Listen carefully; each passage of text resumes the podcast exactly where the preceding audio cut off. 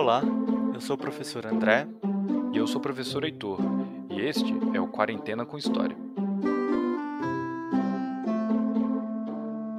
E aí, Heitor, você tem alguma superstição?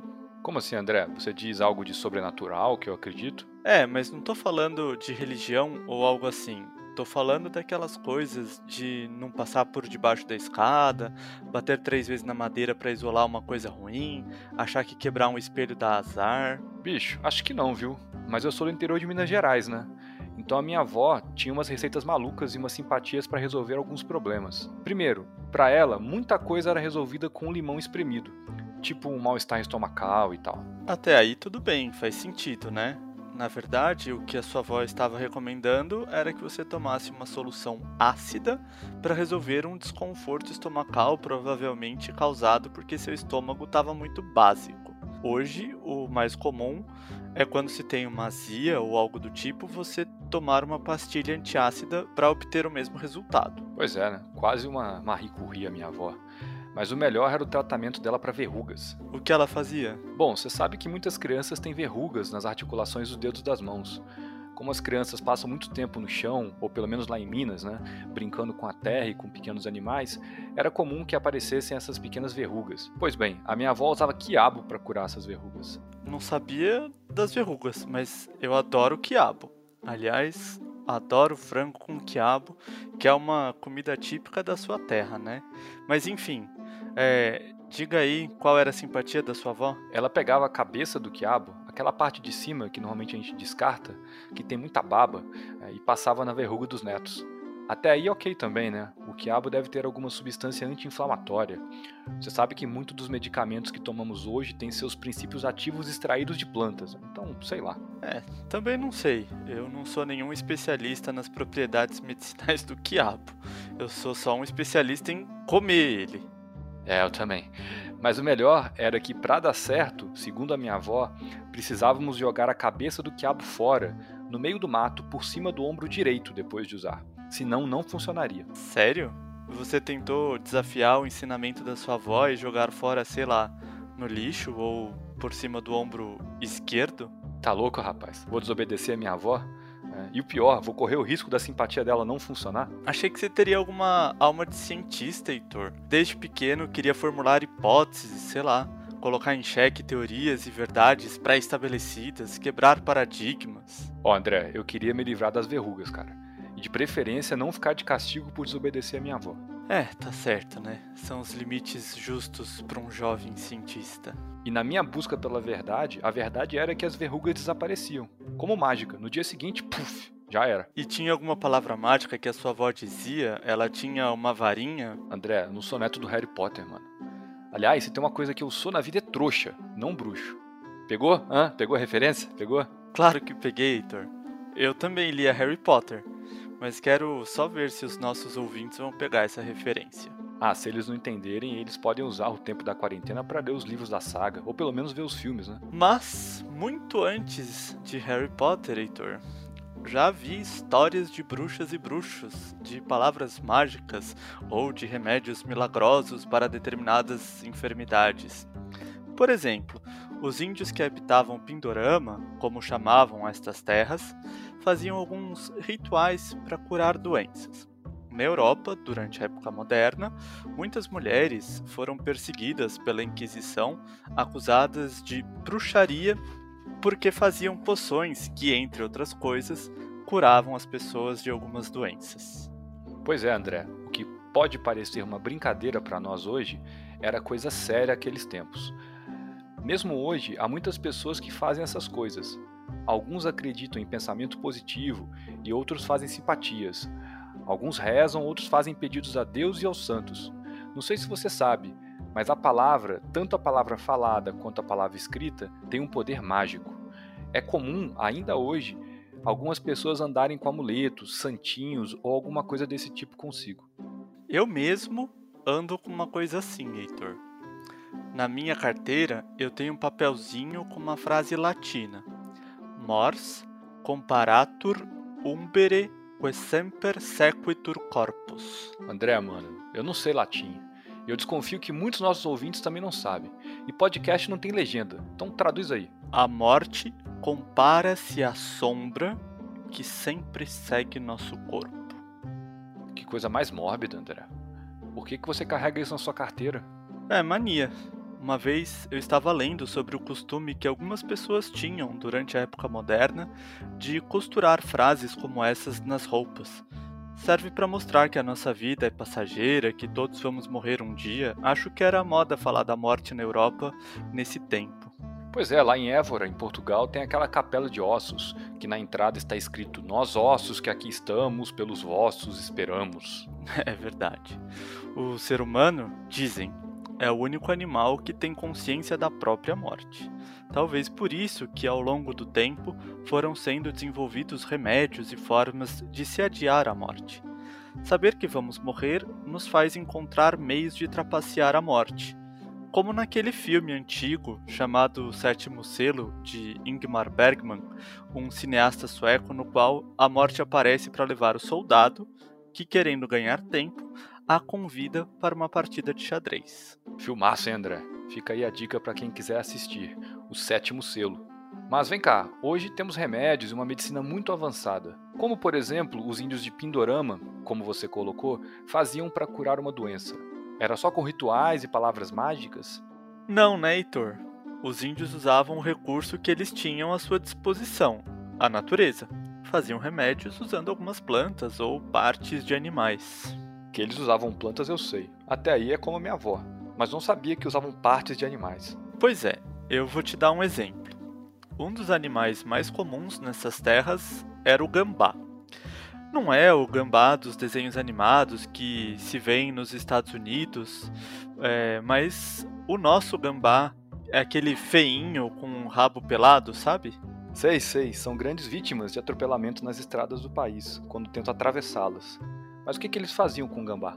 Olha, Heitor, eles usavam o rabo do gambá como remédio para os rins. Na verdade, para tudo o que precisava ser colocado para fora. Qualquer tipo de engasgo ou intoxicação alimentar usava-se o rabo do gambá. Eles matavam o bichinho, cortavam-lhe o rabo e o pisoteavam junto com alguma erva até que virasse uma papa, uma gosma.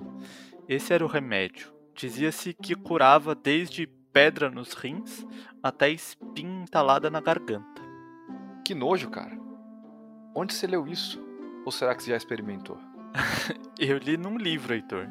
Aliás, num excelente livro chamado Caminhos e Fronteiras, do historiador brasileiro Sérgio Buarque de Holanda. Certamente você o conhece.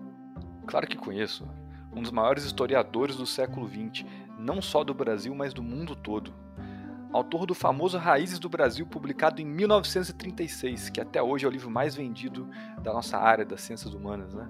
mas a sua obra mais conhecida e talvez mais importante foi outra. Concordo. Para mim, foi o livro Visões do Paraíso. É a grande obra dele. Sabia que enquanto todo mundo falava do Raízes do Brasil, ele dizia que não era um bom livro, ele mandava as pessoas lerem esse outro, o Visões do Paraíso, que ele escreveu em 1956? Também não é essa a obra que eu me referia. Qual é então? Eu me referia ao Chico Buarque, o músico.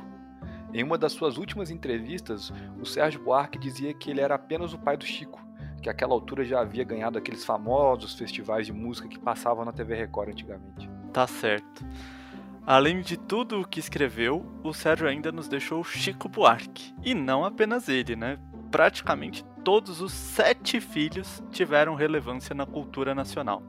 Miúcha, a mais velha, também foi musicista, casada com João Gilberto. A Ana Buarque chegou a ser ministra da Cultura. E além das músicas, eu também gosto muito dos livros do Chico Buarque: Leite Derramado, Budapeste, O Irmão Alemão. Mas vamos lá, voltar para o nosso assunto. É, senão a gente acaba viajando, né? Então, Heitor, você conhece alguma outra forma de curar as doenças nesses tempos mais antigos? Conheço. E você pode nos contar? Posso sim, vamos lá. Você sabe que na França os reis curavam as pessoas com escrófula, apenas com o toque das mãos? Sabia sim. Você está se referindo àquele livro fantástico do Mark Bloch, Os Reis Tartarugos? É, é quase isso, quase isso. O título é Os Reis Taumaturgos. Ops, É isso aí que você falou mesmo. O Mark Bloch, ele foi um historiador muito, muito importante. Ele viveu na primeira metade do século XX, lutou na Segunda Guerra Mundial e foi preso e assassinado em 1945 pelos nazistas. Foi um dos fundadores da chamada Escola dos Análises, que revolucionou a maneira de se fazer história. Pois é, o Bloch é considerado o pai da história moderna. Eu não gosto muito dessas classificações, mas acabam que elas são didáticas. Né? Mas então, nesse livro, André, ele conta sobre o poder sagrado que os reis franceses tinham de curar as escrófulas. É muito maluco pensar que alguém poderia curar outra pessoa com o toque só por ser rei. O que você acha, Heitor? Eu concordo contigo. Mas o Mark Bloch, na sua genialidade, ele nos ensina que mais importante do que saber se isso era real, se acontecia de fato ou não essas curas, é entender por que as pessoas acreditavam nisso. Nossa, é verdade. Mas conte para nossos ouvintes o que são essas tais escrófulas e como os reis franceses a curavam com o toque. Bom, escrófula era um tipo de tuberculose que provocava inchaço no pescoço do doente. Agora, como os reis a curavam com o toque não é tão simples de explicar. Eu achei que bastava encostar a mão no doente e pronto. Bem, sim, teoricamente é isso, mas tem uma história. O primeiro relato que Mark Bloch encontrou sobre isso data do século XI, do reinado de Filipe I, mas há poucas informações. Ele diz até que o rei teria sido excomungado ou expulso do catolicismo por conta disso. Depois, não aparecem mais casos de reis que curam até o século XIII, durante o reinado de Rei Luís. Ele também curava com toque, mas ao invés de excomunhão, ganhou a canonização. Virou santo, o São Luís. É verdade, Heitor. Há toda uma mística religiosa em torno da coroação dos reis franceses. Eles eram coroados na Catedral de Reims, onde fica guardado o óleo sagrado que seria o responsável por dar esse poder milagroso aos reis. Isso mesmo.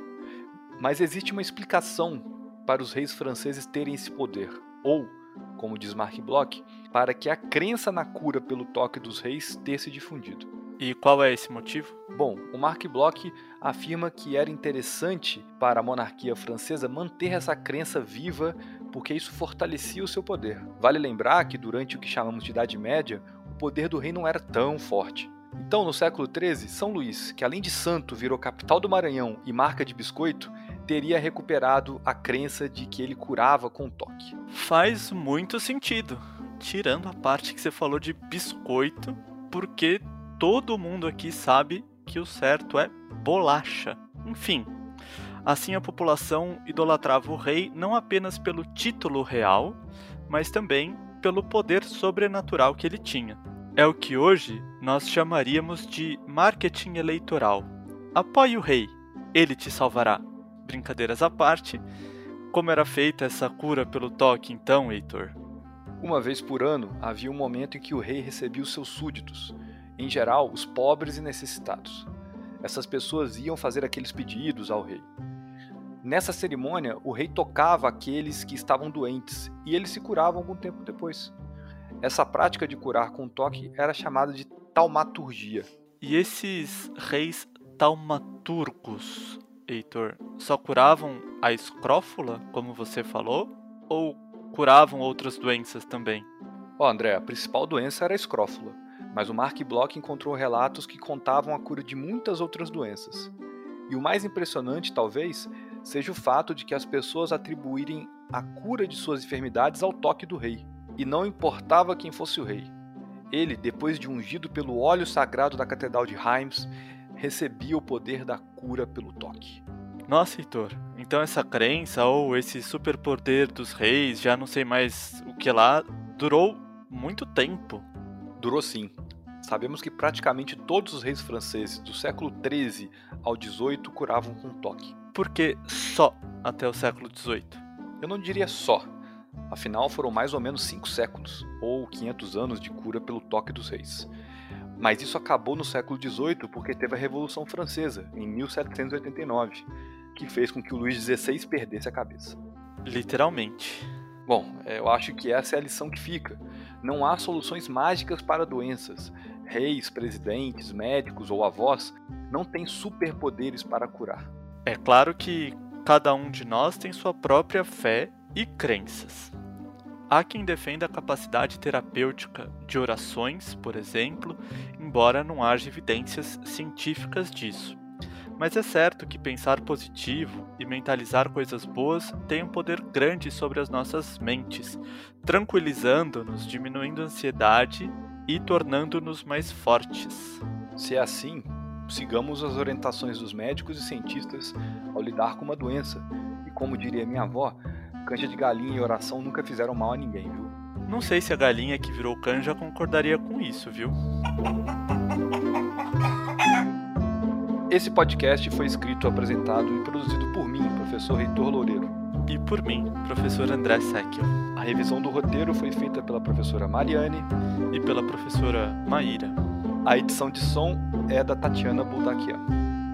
Obrigado a todos que ouviram até aqui. Fiquem em casa, sempre ajudem nas tarefas domésticas e não se esqueçam de lavar bem as mãos.